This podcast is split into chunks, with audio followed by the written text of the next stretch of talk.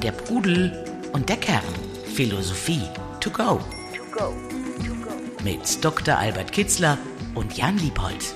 Der Pudel und der Kern. Hallo liebe Hörerinnen und Hörer da draußen an euren Smartphones, Bluetooth-Boxen oder im Auto, der ihr den Podcast Der Pool und der Kern hört. Wir freuen uns, dass ihr auch diesmal wieder dabei seid. Hallo Albert. Hallo Jan. Wir widmen uns heute einem Thema, erstmals einem Thema, das ähm, uns ein Hörer vorgeschlagen hat, der Andreas. Äh, und es ist, denke ich, ein sehr aktuelles Thema, weil wir eben nun mal in einer echt verrückten Zeit gerade leben. Da kommt einiges auf uns zu, so wie es aussieht. Und da wird ein Wert oder eine Tugend ganz wichtig werden. Sieht so aus, als würde der Verzicht an Bedeutung gewinnen. Wir kommen aus einer Überflussgesellschaft und plötzlich, bedingt durch die Klimakrise, bedingt jetzt durch den Ukraine-Krieg äh, und eben die daraus resultierende Energiekrise, müssen wir eine neue Einstellung zum Thema Verzicht bekommen. Ein Thema, was die alten Philosophen durchaus ähm, als einen ganz wichtigen oder zentralen Bestandteil für ein gelingendes Leben schon definiert haben. Und wir wollen uns heute mal damit beschäftigen, welche Unterschiede es innerhalb der Dimension Verzicht gibt. Also das eine ist ja ähm, das Thema ein, eines erzwungenen Verzichts, eben wenn jetzt nicht ausreichend Gas, äh, Energie zur Verfügung steht, was bedeutet es für unser Leben, worauf müssen wir verzichten? Und dann zum anderen aber eben auch der freiwillige Verzicht, wenn ich äh, mal eine Fastenwoche einlege oder mir von vornherein überlege, auf was kann ich verzichten, was ist unnötiger Ballast in meinem Leben. Zusätzlich aktuell macht dieses Thema ein, ein Buch, was gerade ganz neu rauskommt von äh, Diane und Reinhold Messner, also der berühmte Bergsteiger und seine Frau, ähm, haben äh, ein spannendes Buch geschrieben, was im Fischer Verlag jetzt erscheint, mit dem Titel Verzicht als Inspiration für ein gelingendes Leben oder Sinnbilder ist der übergeordnete Titel. Also er sieht, ähnlich wie die Philosophen Albert, Verzicht als einen zentralen Bestandteil für ein gelingendes Leben. Siehst du das auch so und kannst du für uns nochmal so die unterschiedlichen Dimensionen abschichten, die dieses, dieses Thema Verzicht, was da auf uns zukommt, hat? Ja, in der Tat ist das eine sehr wichtige Kategorie, hängt zusammen mit Maß und Mitte, mit Selbstgenügsamkeit. Im Indien ist das sogar zum Gott erhoben worden. Entsagung, so nennen die Weisen den Gott Brahma, hieß es. Also es ist eine sehr wichtige Kategorie, wenn das Leben gelingen soll, ganz persönlich. Äh, Selbstkultivierung, Persönlichkeitsentwicklung. Da ist häufig weniger mehr, das sagte schon der chinesische Philosoph Lao Tse, wer viel sammelt, verliert notwendig Wichtiges. Also wenn wir uns im Äußeren äh, verlieren oder uns dazu sehr engagieren, das muss ja alles verwaltet werden, Besitz anhäufen etc. Das macht häufig mehr Sorgen, mehr Ängste, als dass es einem Freiheit oder Genuss oder ein freudvolles Leben vermittelt. Und da ist es eben sehr ganz, ganz wichtig, sich auch innerlich unabhängig zu machen von den äußeren Maß und Mitte zu wahren und sich im Loslassen äh, üben. Wenn wir einen freiwilligen Verzicht gut eingeübt haben für uns, äh, dann äh, sind wir auch äh, besser vorbereitet auf erzwungene Verzichte. Das ist die eine Seite. Also das, was bisher schon wichtig war, dieses ja. ähm, mal zu überlegen, was belastet mich eher, als dass es mich, mir was Gutes mhm. tut. Mhm. Genau. Wie viel, auch wie viel braucht man eigentlich, um ein glückliches Leben zu führen und ab welchen äh, ab welcher Grenze wird zunehmender Besitz oder Wohlstand eher ein Hindernis und Gerade da diese Frage ist in der Überflussgesellschaft sehr wichtig. Das andere ist äh, so erzwungene äh, Verzicht. Das ist quasi die Kategorie des Schicksalsschlags. Wie gehe ich mit dem Schicksal um? Wenn wir jetzt äh, quasi gezwungen werden, uns auf niedrigerem Niveau äh, einzurichten, auf Wohlstand zu verzichten oder gar ja ganz schwere Schicksalsschläge, die jetzt ja auch drohen, von denen spricht man ja, dass kleine Unternehmen oder auch größere äh, ihre Strom- oder Energierechnung nicht mehr zahlen können und äh, den Laden zumachen müssen. Das ist also die Bäckerei, die in der ja. vierten Generation erfolgreich unterwegs war und dann plötzlich aus dem Nichts vor dem äh, vor dem Aussteht weil einfach diese Energiepreise explodieren. Ja, auch ein Schicksalsschlag, ein gewisser Weise ein kollektiver Schicksalsschlag, der uns da gerade droht. Ne? Ja, richtig. Also wo es erzwungen wird, äh, dass wir auf etwas verzichten also oder, oder dass wir uns und dass wir umdenken, dass ja vieles äh, oder ein großer Teil unseres Wohlstands verloren geht, das äh, wird auf einige von uns zukommen und ein, bei einigen wird es sehr existenziell, sehr schwierig werden. Deshalb sind die Politiker ja äh, bemüht, das irgendwie aufzufangen, das Schlimmste zu verhindern. Aber äh, viele Menschen wird, wird es treffen, die werden den Gürtel enger schnallen müssen, vielleicht jeder in einer gewissen Hinsicht, aber bei manchen äh, fällt es eben gar nicht praktisch ins Gewicht, weil da genügend da ist. Aber es gibt äh, sehr viele Menschen, wo das richtig existenziell richtig schwierig wird. Und dann gibt es noch eine Zwischenkategorie, die überschneiden sich natürlich alle. Das ist so etwas, wo, wo der Druck von außen sehr groß wird. Also dass das nicht mehr so ein freiwilliger Verzicht ist, gut, ich lebe so und so, ich gebe das weg oder ich brauche das nicht, sondern wo der Druck sehr groß ist und gleichwohl nicht erzwungen ist, dass ich verzichte. Also jetzt in der Energiekrise. Ich kann den Gashahn etwas runterdrehen oder die Heizung runterschrauben und darauf achten, weniger Strom zu verbrauchen, aber das zwingt mich keiner dazu, das zu tun. Aber äh, alle sagen, wenn uns es nicht gelingt, etwa 20 Prozent einzusparen, dann haben wir echte Probleme. Mhm. Oder manche Gruppen echte Probleme. Oder auch denken wir überhaupt an den Klimawandel. Da ist eigentlich schon lange angezeigt, dass wir freiwillig verzichten. Das ist nicht zwingend, äh, aber andererseits äh, ist der Druck doch ganz enorm, denn wir sehen ja, was mit der Welt passiert, was mit der Natur passiert und die Prognosen liegen auch vor, dass das ganz schlimm wird, wenn es uns nicht gelingt, unsere Lebensweise zu verändern hin zu Einschränkungen. Also das eine ist so wirklich diese unmittelbare, der unmittelbare Zwang, der auf uns einwirkt ja. in manchen Situationen. Das andere ist mehr so eine intellektuelle Aufgabe zu verstehen, ich muss verzichten, sonst äh, wird es dramatische Folgen ja, haben. Ja, hoffentlich nicht nur eine intellektuelle, sondern auch eine ganz praktische, dass der Mensch endlich einsieht, oh, so geht es nicht weiter. Unser Lebensstil zerstört unsere Lebensgrundlage und ja, häufig ist die Politik nicht äh, imstande oder hat nicht den Mut oder äh, scheut vor den Mitteln zurück, das aufzuzwingen und äh, appelliert an, unseren, an unsere Eigeninitiative, aber das ist ein sehr sch schlechtes äh, Mittel, ein sehr mhm. schwieriges, hat sich ähm, kaum bewährt. Politiker äh, fürchten natürlich, nicht mehr gewählt zu werden, wenn sie das alles äh, erzwingen wollen. Andererseits ist der Druck enorm groß. Das, äh, ich denke, da kommen wir nur mit solchen äh, Zwischenlöse oder beides müssten wir aktivieren, sowohl auf der Gesetzesebene, also so ein bisschen Zwang oder Druck äh, erhöhen oder Zwang aussprechen und generelle Regelungen oder generelle andere Wirtschaftsstrukturen, andere Energieverbräuche organisieren, strukturieren, gesetzlich vorschreiben. Andererseits äh, liegt es auch an dem Leben des Einzelnen, uns, an uns allen, äh, dafür zu kämpfen und zu arbeiten, dass die Klimakatastrophe äh, vielleicht nicht so schlimm wird, wie es im Moment aussieht. Ja, aber gehen wir trotzdem mal äh, oder steigen wir doch bitte mal ein ähm, in diesen in diesen ähm, in diese verschiedenen Dimensionen mit an dem Beispiel jetzt der ganz akuten Situation, in der wir uns befinden. Also wir, haben möglicherweise einen Winter vor uns, äh, der erstmals seit vielen Jahren oder seit Jahrzehnten äh, wieder richtig hart zu werden droht. Hart in dem Sinn, äh, dass wir einfach nicht mehr so heizen können, wie wir wollen, dass man sich wirklich überlegen muss, wie kommt man über einen äh, kalten Winter, in dem zu wenig Gas zur Verfügung steht. Also dieses Thema erzwungener Verzicht.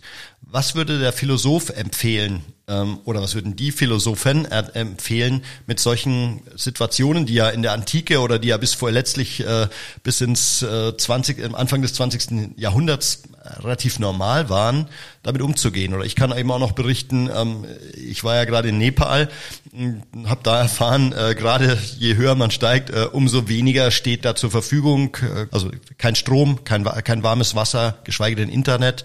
Äh, und es ging doch auch ganz auch gut. Und auch in Kathmandu ist mehrfach, mehrfach der Strom ausgefallen. War dann einfach plötzlich mal ähm, kein Strom da.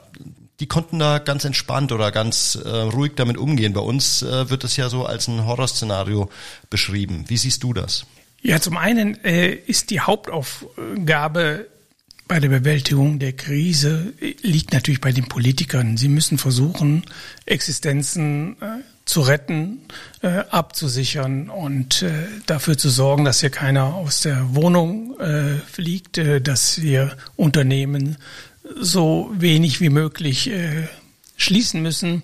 Das ist die Hauptaufgabe. Erstmal geht es zu retten und Existenzen zu retten.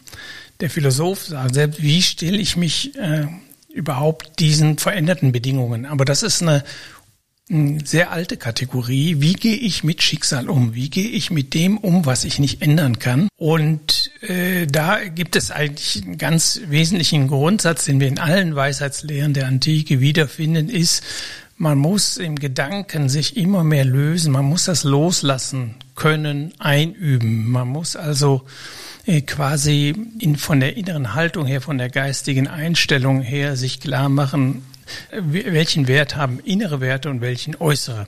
Und wenn man dann das Äußere immer mehr relativiert, sich immer mehr, ich brauche, ich kann auch mit dem Fahrrad fahren. Ich muss nicht immer ein Auto haben und ich muss auch nicht drei Urlaube im Jahr machen.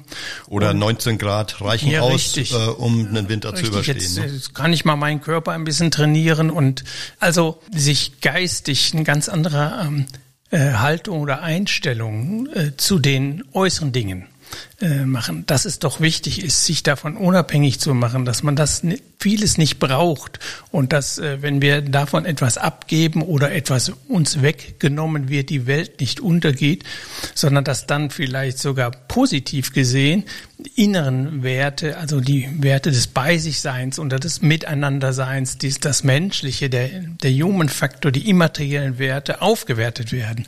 Das ist, äh, haben schon die Alten empfohlen, um sich von dem Äußeren unabhängig zu machen, um sein Glück nicht an die äußeren Umstände zu hängen. Mhm aber das müssen wir natürlich nach 50 Jahren Wohlstandsgesellschaft erst lernen. Das haben wir nicht äh, so drauf. Und die Philosophie, die Weisheitslehre oder Persönlichkeitsentwicklung, die ist nicht keine Akutmedizin. Also die, man kann nicht zu jemandem sagen, ja, denk jetzt mal um, wenn er in dem Moment, wo er es verliert, wenn man sich darauf nicht vorbereitet rechtzeitig. Und Philosophie ist vorbereiten darauf, gedanklich sich schon mal mit dem, sich rechtzeitig äh, damit befreunden. Es ist wie Gesundheitsprophylaxe. Mhm. Die macht man am besten, wenn man gesund ist, nicht wenn man krank ist. Gut, aber wir sind natürlich jetzt mitten in der in dieser kritischen Situation. Ne? Also deswegen äh, fällt es mir schwer, so einem Bäcker dann oder oder jedem ähm, mittelständischen Unternehmen, äh, Unternehmer oder aber auch den vielen Millionen Menschen, die sowieso schon am Existenzminimum unterwegs sind, zu sagen, und jetzt mach dich mal locker, stell dich mal drauf ein, dass es jetzt erstmal, dass deine Firma vor die Wand fährt. Also,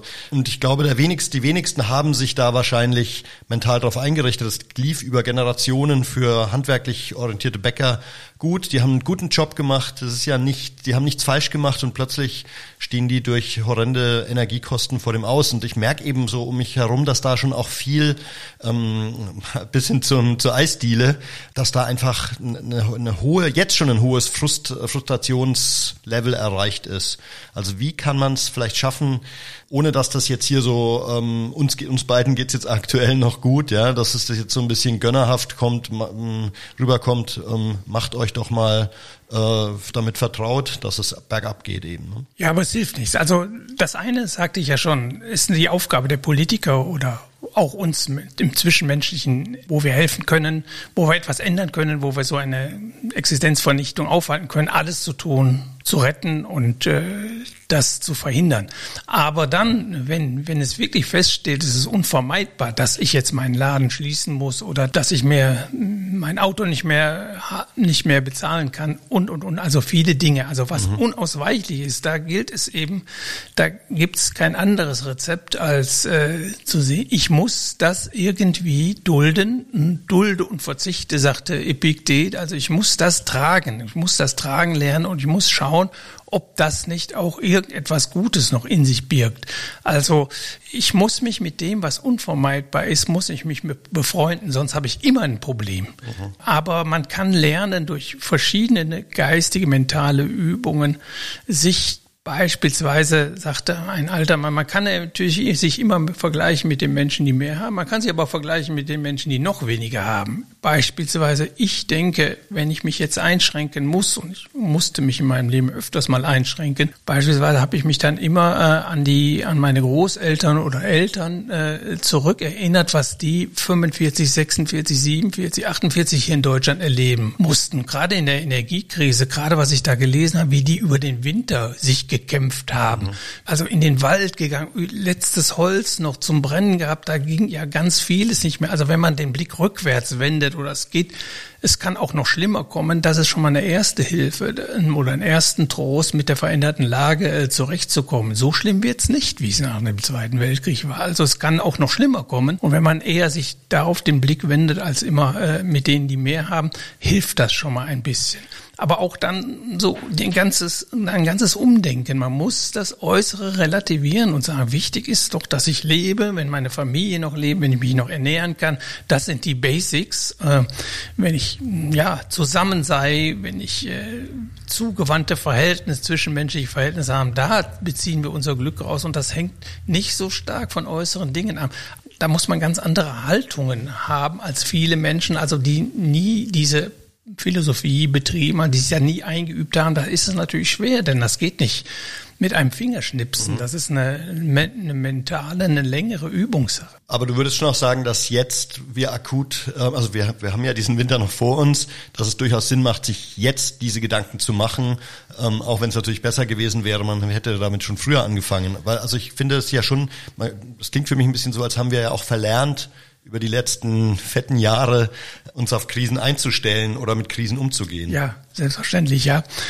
Aber das lehre ich beispielsweise in meinen Veranstaltungen, meinen Seminaren, da reden wir sehr, sehr viel drüber. Und da haben wir schon drüber geredet, bevor, vor Corona und vor dem Ukraine-Krieg und vor den Herausforderungen, vor denen wir jetzt gestellt sind, habe ich schon immer gesagt, es ist ganz wichtig für ein gelingendes Leben, diese äußeren Dinge zu relativieren. Das kann man auch in meinen Büchern nachlesen von 2014, 15, 16. Da steht ganz ausdrücklich drin, ganz wichtig ist, sich auf das Innere zu konzentrieren, sich vom Äußeren nicht abhängig zu machen sondern äh, innerlich unabhängig bleiben. Das heißt, sich darauf vorzubereiten. Es kommen auch noch härtere Tage, es äh, kommen auch Verluste, es kommen Schicksalsschläge. Kein Mensch entgeht dem. Bereite dich darauf vor, solange du noch lebst. Äh, versuche da einen Sinn in deinem Leben zu finden und auch Freude noch in, in den Umständen, in die du geworfen wirst oder in die du vielleicht durch einen Schicksalsschlag plötzlich reinkommst. Auch da noch äh, Vitalität und Freude und ja zwischenmenschliche Beziehungen Beziehungen aufzubauen, das alles geht nicht verloren. Und das ist vielleicht noch wichtiger als äh, äußerer Besitz. Mhm. Das finde ich einen ganz wichtigen Punkt. Wir stehen jetzt ja vor einer Art kollektiven Aufgabe. Also ja, das, das eine ist das mentale Verhältnis, was man dazu aufbaut, aber das andere auch, äh, das so zu sehen, dass man jetzt eben nicht das nur als puren Verzicht und harte Qual empfindet, wenn man eben jetzt gemeinsam versucht, weniger Gas zu verbrauchen, weniger Energie zu verbrauchen, sich vielleicht neu einzurichten in etwas magereren Jahren, um dann hinterher, und das wäre jetzt mal meine These, dass man darüber ja auch merken kann, ach, ich habe tatsächlich, sagen wir, wenn ich mit dem ab jetzt mit dem Fahrrad zum äh, zur Arbeit fahre, um Energie zu sparen, habe ich ja dadurch auch positive Effekte. Also dieses an der Blechkolonne vorbeifahren ähm, zu sehen, äh, dass man äh, an der frischen Luft ähm, äh, die Natur erfahrend äh, die zehn Kilometer zur Arbeit zurücklegt. Das ist ja vielleicht nichts, was einem äh, so, sofort klar wird, aber was man über die Dauer, wenn man sieht, man kommt mit weniger gut klar, als positiven Effekt erkennen kann. Unbedingt die hohe Schule äh, der Weisheitslehre oder der Lebenskunst war schon immer nicht nur die Fähigkeit zu schulen, Schicksalsschläge zu tragen, das, was ich nicht ändern kann, zu erdulden und, zu, und Ja zu sagen dazu, ich liebe trotzdem die Welt, sondern die hohe Schule war, äh, wie Konfuzius äh, sagt und auch das ist das Motto meines ersten Buches 2014, lange vor dieser Krise. Der Weise versteht, Unglück in Glück zu verwandeln, also in jedem Schicksalsschlag auch eine Chance zu sehen und äh, wach zu bleiben, zu gucken, ja, was hat das denn Positives an sich und darauf sich mehr zu konzentrieren als auf das, was da gerade verloren gegangen ist. Äh, ganz wichtige Schulung. Da Ganz in diesem Zusammenhang steht auch der Gedanke bei den Stoikern sehr stark, bei Epiktet. Die Dinge, die wir haben, der äußere Besitz, der ist alles nur geliehen. Äh, der ist nur geliehen. Wenn, wenn der abgerufen wird, wenn, dann geben wir ihn zurück. Und äh, wir müssen immer bereit sein, äh, zurückgeben zu können. Also die Kunst des Loslassenkönnens zu haben. Aber dieses mit Schicksal umgehen, zu sehen, was denn da jetzt, äh, wie die Würfel gefallen sind, sagte Sokrates. Und dann geht's nicht darum zu jammern, dass die Würfel vielleicht nicht so gefallen sind, wie man es wollte, sondern zu gucken, was auf dem Tisch liegt und das Beste daraus zu machen. Also äh, wir können so in jedem Schicksal meistens auch irgendetwas lernen oder es als Übung auffassen oder darin sogar Vorteile sehen. Beispielsweise, wenn wir hier auf großer Basis jetzt tatsächlich, wenn es uns gelingt, Energie einzusparen, und wir sind fast gezwungen dazu, das zu tun, dann gibt es jemand, der sich darüber freut. Das ist die Welt, die Natur.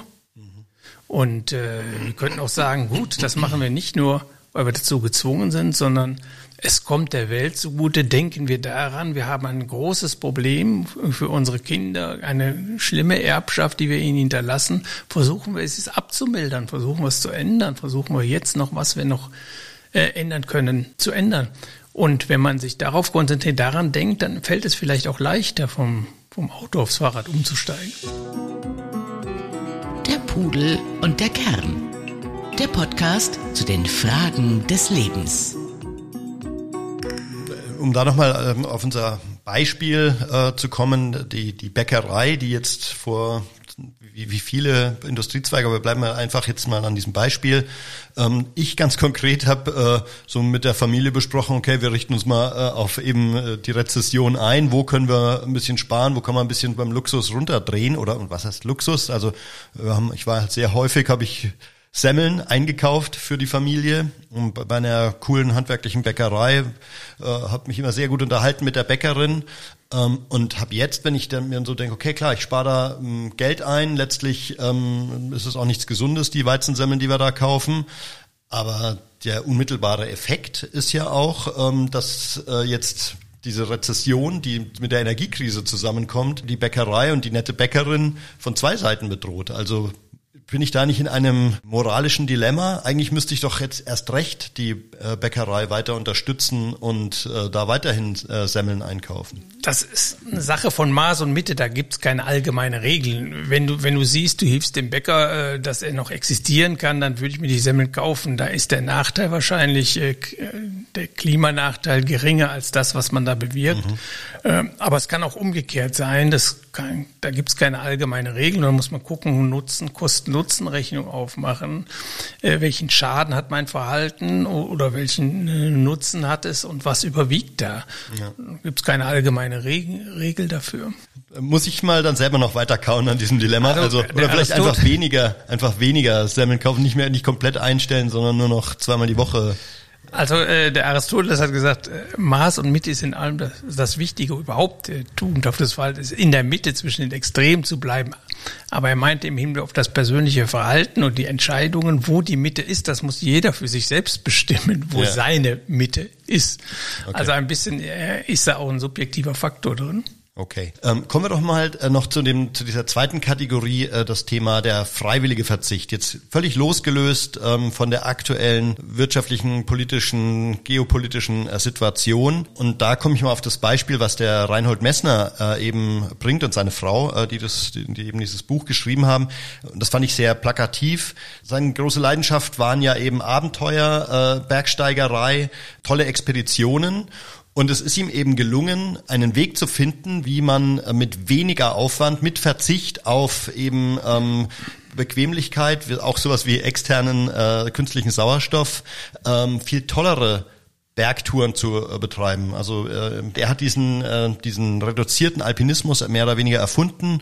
Äh, vor ihm wurden, wenn man den Nanga Parbat, einen großen 8000er besteigen wollte, wurden da neun Tonnen bewegt äh, von einer Riesenexpedition mit vielen Sherpas, äh, die die dann den Berg hochschleppen mussten. Und er hat es geschafft, eben mit 60 Kilo auf den Nanga Parbat äh, zu steigen, auch alleine, also in einer deutlich reduzierten Form. Und das finde ich ein ganz gutes Sinnbild dafür, dass wir alle viel zu viel Ballast mit uns rumschleppen und ähm, dass ein Leben mit leichtem Gepäck also ein Verzicht auf Unnötiges, viele positive Effekte hat. Da eben die Frage an dich, was empfehlen die Philosophen in diesem Zusammenhang? Wo kann der Verzicht meinetwegen auf Beispiel, äh, also jetzt mal auf unser tägliches Leben runtergebrochen, auf das Auto, auf Fernreisen, äh, auf Fernsehen, wo kann uns der positive Effekte bringen? Der freiwillige Verzicht. Nun, ich habe mich ja vornehmlich mit äh, den Philosophen der Antike beschäftigt, in Ost und West. Also die hatten nicht das Problem mit Auto und Fernsehen und, und, und der Technik, aber ganz allgemein sagten die mit Besitz sehr wohl schon und äh, dem Anklammern am Besitz und was das einen bringt eigentlich für ein glückliches Leben oder nicht. Ich habe mich in meinem Leben an verschiedenen Stellen sehr stark eingeschränkt, um ähm, meinen inneren Weg gehen zu können. Ich habe auf mehrmals auf eine Karriere, auf eine glänzende Karriere, könnte man sagen. Ich weiß nicht, ob es dazu gekommen ist, aber jedenfalls die Aussichten waren gut. Schön, dass du an dich glaubst. habe ich ganz bewusst verzichtet auf ähm, auf Geld und habe mir dafür Zeit äh, und äh, ja Persönlichkeitsentwicklung quasi eingekauft und das hat mir unglaublich gut getan. Äh, und manchmal war es auch schwer. Und ich habe gemerkt, äh, dass im Großen wie im Kleinen, dass äh, das weniger, das, das Loslassen können und das nicht so viel, das ist das Prinzip von Maß und Mitte. Und du wirst kein glückliches Leben führen, wenn du nicht Maß und Mitte hältst. Also dem Glück ein, ein äh, Ziel setzen, also irgendwo sagen, jetzt ist genug, es äh, reicht mir eigentlich, ich brauche nicht mehr, immer aus dieser Schleife des immer mehr haben wollens herauszukommen. Das war bei den Griechen schon eine als Krankheit, Pleonexie nannten sie das, immer mehr haben wollen. Also ich habe an verschiedenen Stellen da mir selbst Grenzen gesagt, das reicht, jetzt will ich gar nicht mehr. Äh, was nicht viele Menschen, also bei meinen Mitmenschen habe ich das nicht so beobachten können. Da um Karriereverzicht ich als Jurist, da kann ich eigentlich, kenne ich wenige, die da ganz bewusst darauf verzichtet. Es mhm. gibt, die dann irgendwann mal Halt gemacht haben und sagen, das reicht mir. Wenn es nicht erzwungen war, das, sondern das freiwillig und schon in einem sehr frühen Stadium, also äh, zu sagen, nee, das äh, mehr brauche ich jetzt eigentlich gar nicht, da habe ich, nehme ich mir lieber mehr Zeit für die Familie oder für mich. Kenne ich gar nicht so viele. Aber mir hat es überall sehr gut getan, hat mich eigentlich auf meinen Weg gebracht. Demokrit hat das gesagt, dass eine maßvolle Lebensweise, die, die vermehrt eigentlich das Erfreuliche und erhöht das Vergnügen, so hat er sich ausgedrückt. Und diese Erfahrung habe ich dann tatsächlich auch gemacht bis zum heutigen Tage und äh, deshalb ist das bei mir sehr, sehr verinnerlicht. Mhm. Äh, erstens verzichten, bewusst zu verzichten, zweitens das Bewusstsein zu haben, ich kann loslassen in jedem Moment. Ich habe zwar viel, aber wenn Sie mir das nehmen, dann, äh, dann bin ich, bleibe ich trotzdem in meiner Mitte, lass mich dadurch nicht erschüttern, sondern äh, dann genüge ich mich mit dem, was mir noch verbleibt. Und jetzt warst du ja sehr stark in, der, in, in, den großen Linien des Lebens, aber ich denke auch im Alltag ist der Verzicht ein wichtiger Faktor. Die Stoiker ähm, haben ja auch ähm, dieses, diese Übung in Armut äh, empfohlen. Ne? Also ich glaube zwei, drei Tage im Monat ähm, sich von Bohnen und Wasser zu ernähren, um zu merken, es geht auch, so viel fehlt einem gar nicht. Ähm, ist, sind, ist das ein Weg? Also sollte man so eine Art Inventur machen in seinem Leben, äh, um zu schauen, wo habe ich, wo, wo habe ich zu viel? Wo ist es mehr Ballast als Freude, äh, was mich umgibt? Ähm, also ich selber habe zum Beispiel gerade aus der Praxis äh, des versuchten Verzichts zu berichten, äh, geschaut, wo, wo hänge ich in irgendwelchen Abos, die äh, monatlich äh, Geld abbuchen, aber wo, äh, also beispielsweise Netflix, Amazon Prime, wo, wo ich dann eben auch im Überfluss ähm, in Riesenmediatheken ertrinke ähm, da einfach mal so sein Leben äh, durchzukehren oder äh, zu, durchzulüften äh, und zu schauen, wo kann ich runterstrippen, wo kann ich reduzieren.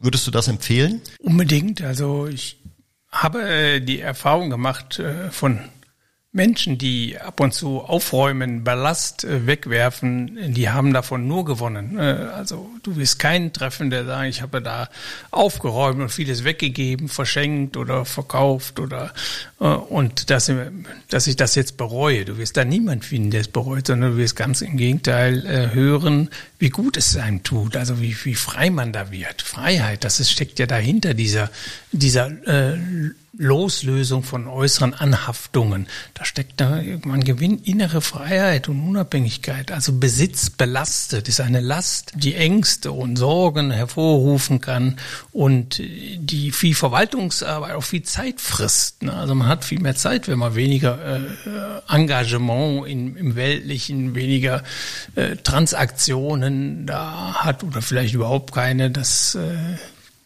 also ich habe mich ganz bewusst äh, dafür entschieden, so zu leben und mit dem tut es gut. Ich habe unglaublich viel Zeit gehabt für das, was ich am liebsten tue. Gute Bücher lesen oder Philosophie zu mhm. studieren, die weiterzugeben. Habe ich aber nur dadurch gewonnen, dass ich ganz bewusst äh, immer wieder Ballast äh, erstmal gar nicht angesammelt habe und wo, wo angesammelt wurde, abgestoßen habe. Mhm.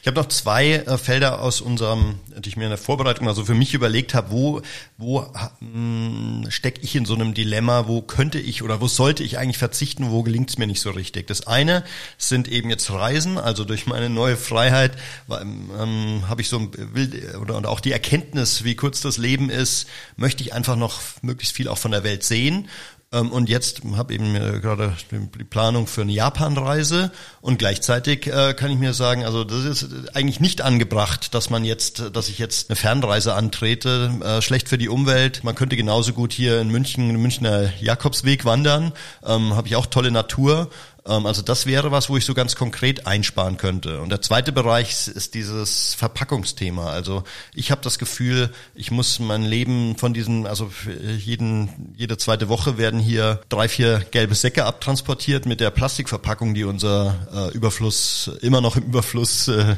stattfindendes Leben produzieren das wäre was, wo ich so das Gefühl habe, da würde ich wahnsinnig gerne verzichten oder reduzieren. Fangen wir doch mal mit diesem Reisedilemma an. Ja, tu's. Sag ich an. Äh, also Cancel, nicht Japan. Ich schränke das Reisen auch ein, gerade Fernreisen, gerade Flugreisen, ganz bewusst. Äh, sage mir halt, Mensch, ich habe so viel gesehen in meinem Leben, früher, wo wir diese Probleme, wo die nicht so akut waren oder nicht so in unserem Bewusstsein waren. Ich bin sehr viel geflogen, weil als Filmproduzent habe ich immer viel im Ausland gedreht und äh, war dann häufig in Südamerika oder in Asien oder also ich habe genug von der Welt gesehen. Ich, sag, ich habe zwar noch ein paar Wünsche, äh, die habe ich schon sehr lange, bestimmte Gegenden zu sehen, grandiose Natur, die fern liegt, oder nach Asien zu kommen. Ich beschäftige mich ja viel mit asiatischer Philosophie zum Grab des Konfuzius oder nach Japan, wie du gesagt hast. Ich wollte das immer schon mal sehen. Aber im Moment denke ich so um, vielleicht sehe ich es in diesem Leben nicht und äh, das ist dann auch okay. Ich versuche mich von dem Gedanken zu verabschieden. Aber nicht unbedingt. Maß und Mitte heißt, einmal im Jahr kann ich schon fliegen. Also das mhm. hätte ich kein schlechtes Gewissen. Und wenn es sich die Gelegenheit bietet, vielleicht dann eines dieser Ziele doch noch zu erreichen, ohne, ohne die große Linie, ich reise weniger äh, zu verlassen, dann ist das okay. Der Kompromiss, den ich mir jetzt so überlegt habe, ist eben, dass ich vielleicht innerhalb Europas nicht mehr fliege, ähm, mhm. dass man mhm. da auch wirklich komplett auf Bahn und Fähren umsteigt und dann aber sich eben einmal im Jahr sowas wie Nepal oder jetzt die Fahrradreisen nach Japan zu gönnen. Mhm. Ja, kann ich verstehen. Ich habe es auch so gemacht in diesem Jahr tatsächlich. Wir hatten überlegt, wohin in Urlaub und haben uns ganz bewusst gegen Flugzeug entschieden. Mhm. Auch Auto, aber mit ein paar Personen ist das vielleicht noch vertretbar. War zwar eine längere Anreise und auch anstrengend, aber äh, es war auch gut. Und äh, ja, Verpackungs. Es gibt an verschiedenen Baustellen. Ich hätte da noch Fleisch zu nennen. Also da, mhm. ich habe früher gerne Fleisch gegessen, aber jetzt im Moment äh, trete ich da auf die Bremse und mit der Verpackung, äh, das ist eine gute Anregung. Da sollte ich eigentlich auch, ähm, da kann ich auch noch mehr tun. Und so gibt es eigentlich vieles, äh, finde ich. Und äh, ich äh, betrachte es als Training oder als Gabe oder als Arbeit daran ähm, äh, an einer ja an der Rettung der Welt. Und das kann sich jeder bei jedem Kleinigkeit eigentlich sagen und sollte es sich in sein Bewusstsein eingraben als innere Haltung wo kann ich als Einzelner was tun?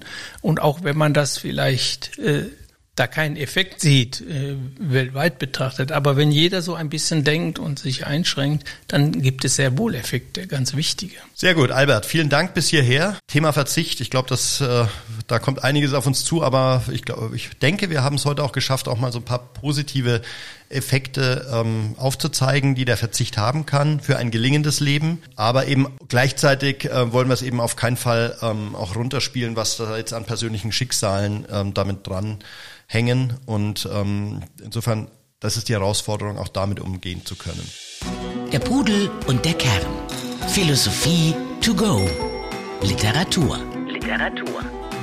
Äh, Albert, du hast was äh, eben äh, für Primärliteratur mitgebracht, wenn man sozusagen die Originaltexte der relevanten Philosophen lesen möchte. Was empfiehlst du da?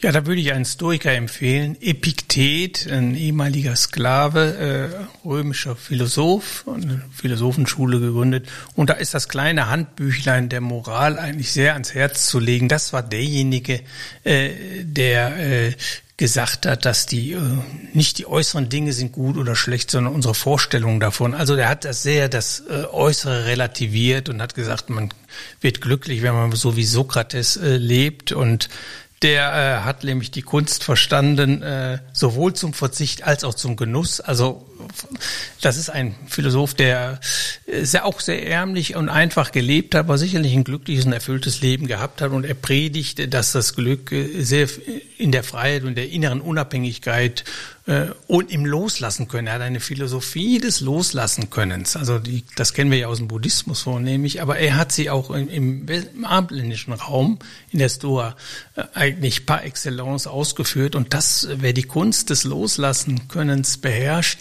der hat schon eine Menge Plagegeister, ist er damit losgeworden. Und deshalb empfehle ich Epiktet, Handbüchlein der Moral. Und ich habe hier noch den Christian Virus, äh, der das äh, programmatische Buch geschrieben hat. Also es ist ein äh, Mediziner für psychosomatische Medizin, ähm, der das programmatische Buch geschrieben hat, was wir gewinnen, wenn wir verzichten. Aus dem Patmos Verlag. Ich fand auch sehr spannende ähm, Anregungen, die eben genauso in diesen in diese positiven Effekte ähm, oder diese positiven Effekte des Ballastabwerfens aufzeigen. Ich würde sagen, wir verzichten heute auf eine lange Verabschiedung und äh, machen direkt Schluss viel Spaß beim äh, Nachlesen in unseren Show Notes und schaltet auch wieder rein, wenn es das nächste Mal heißt der Pudel und der Kern. Tschüss. Macht's gut. Ciao, ciao. Der Pudel und der Kern. Der Philosophie-Podcast zu den Fragen des Lebens. Mit Dr. Albert Kitzler und Jan Liebold. www.pudel-kern.com